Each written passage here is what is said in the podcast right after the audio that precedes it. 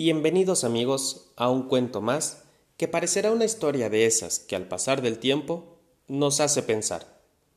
Hoy conoceremos la historia de una pequeña luciérnaga a la que le hicieron creer que para brillar más, los demás debían brillar menos.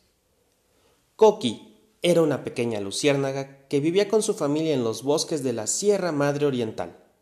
Ella, a pesar de ser tan pequeña, le gustaba mucho poder ayudar en casa Tenía su pequeña escoba para limpiar su cuarto de todo el polvo, un pequeño martillo a su medida, con el cual trataba de arreglar uno que otro desperfecto. Acompañaba a la familia a realizar las compras y cargaba las bolsas pesadas. En fin, era una luciérnaga muy hacendosa, a la que todos querían mucho. Coqui, a pesar de ser tan pequeña, tenía una luz que podía distinguirse de entre todas las demás luces de las luciérnagas. No era la más brillante, pero era de las más puras y sinceras que podrías encontrar una noche cualquiera en el bosque.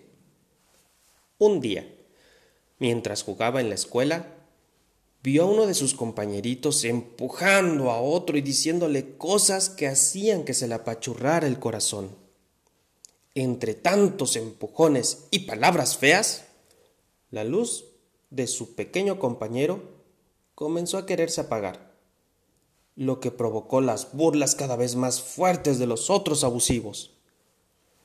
Coqui no entendía por qué sus compañeritos hacían esas cosas, así que a la hora de salida se acercó a uno de ellos y le preguntó Luciernagón, oye, ¿Por qué empujaron a Luciernaguín en el recreo?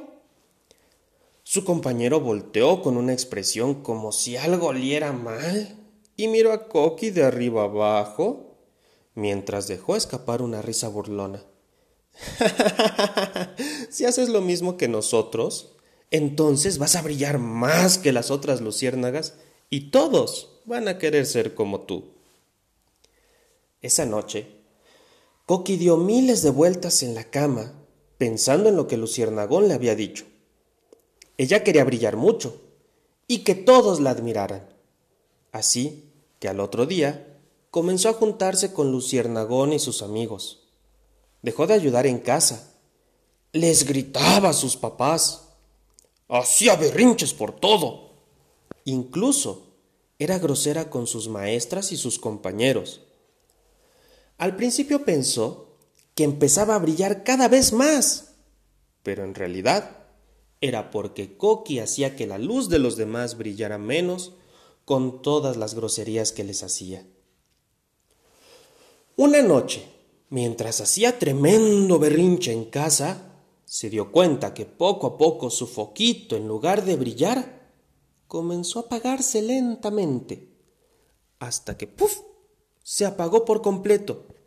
Coqui lo sacudió, lo limpió, pegó de brincos, toin, toin, pero su foquito se quedó sin poder brillar.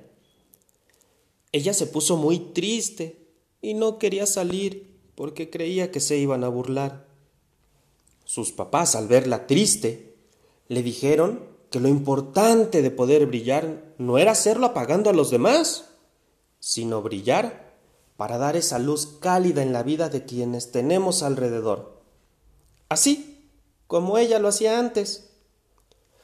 Coqui se sintió tan feliz de saber que sus papás la seguían amando, que empezó a ser la misma pequeña luciérnaga amable, responsable y respetuosa. Hasta que una noche, su foquito dio un pequeño chispazo y ¡zum! Una luz cálida y pura iluminó todo el lugar. Desde ese día, sin importar qué le digan o hagan sus compañeritos, ella brilla con todas sus fuerzas. Y en las noches, si pones atención entre la oscuridad, podrás ver a Coqui brillando mientras juega en el bosque.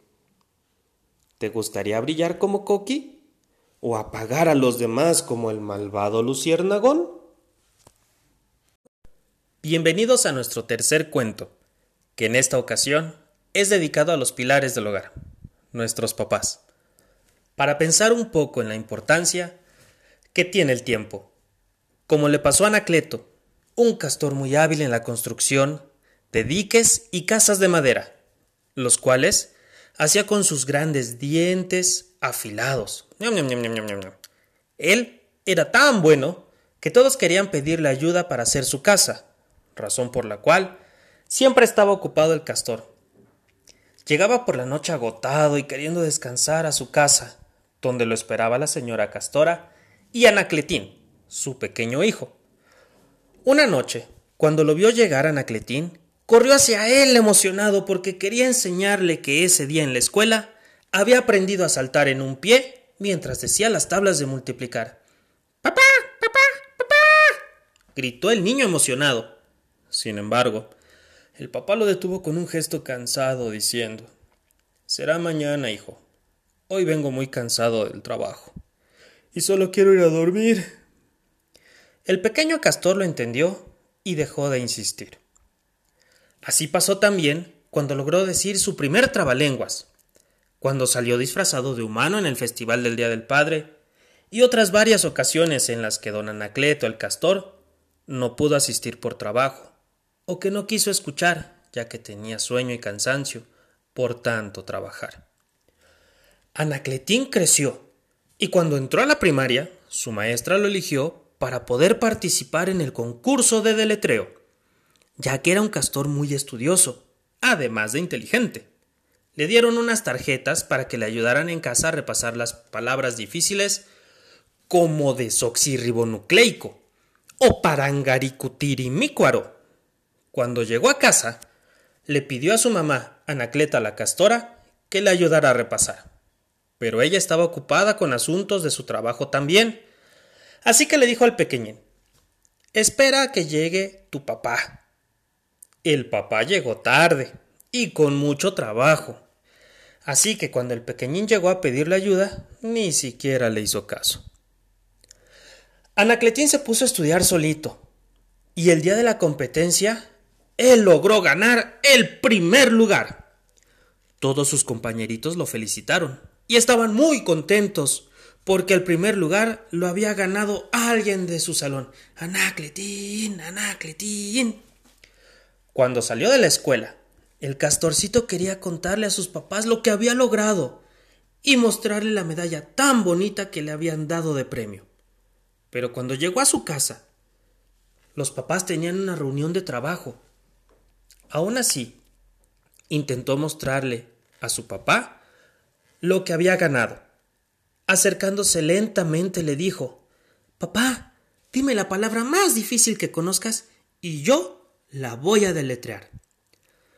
Papá Castor, en voz baja, le dijo Ahora no, porque estamos frente a mi jefe.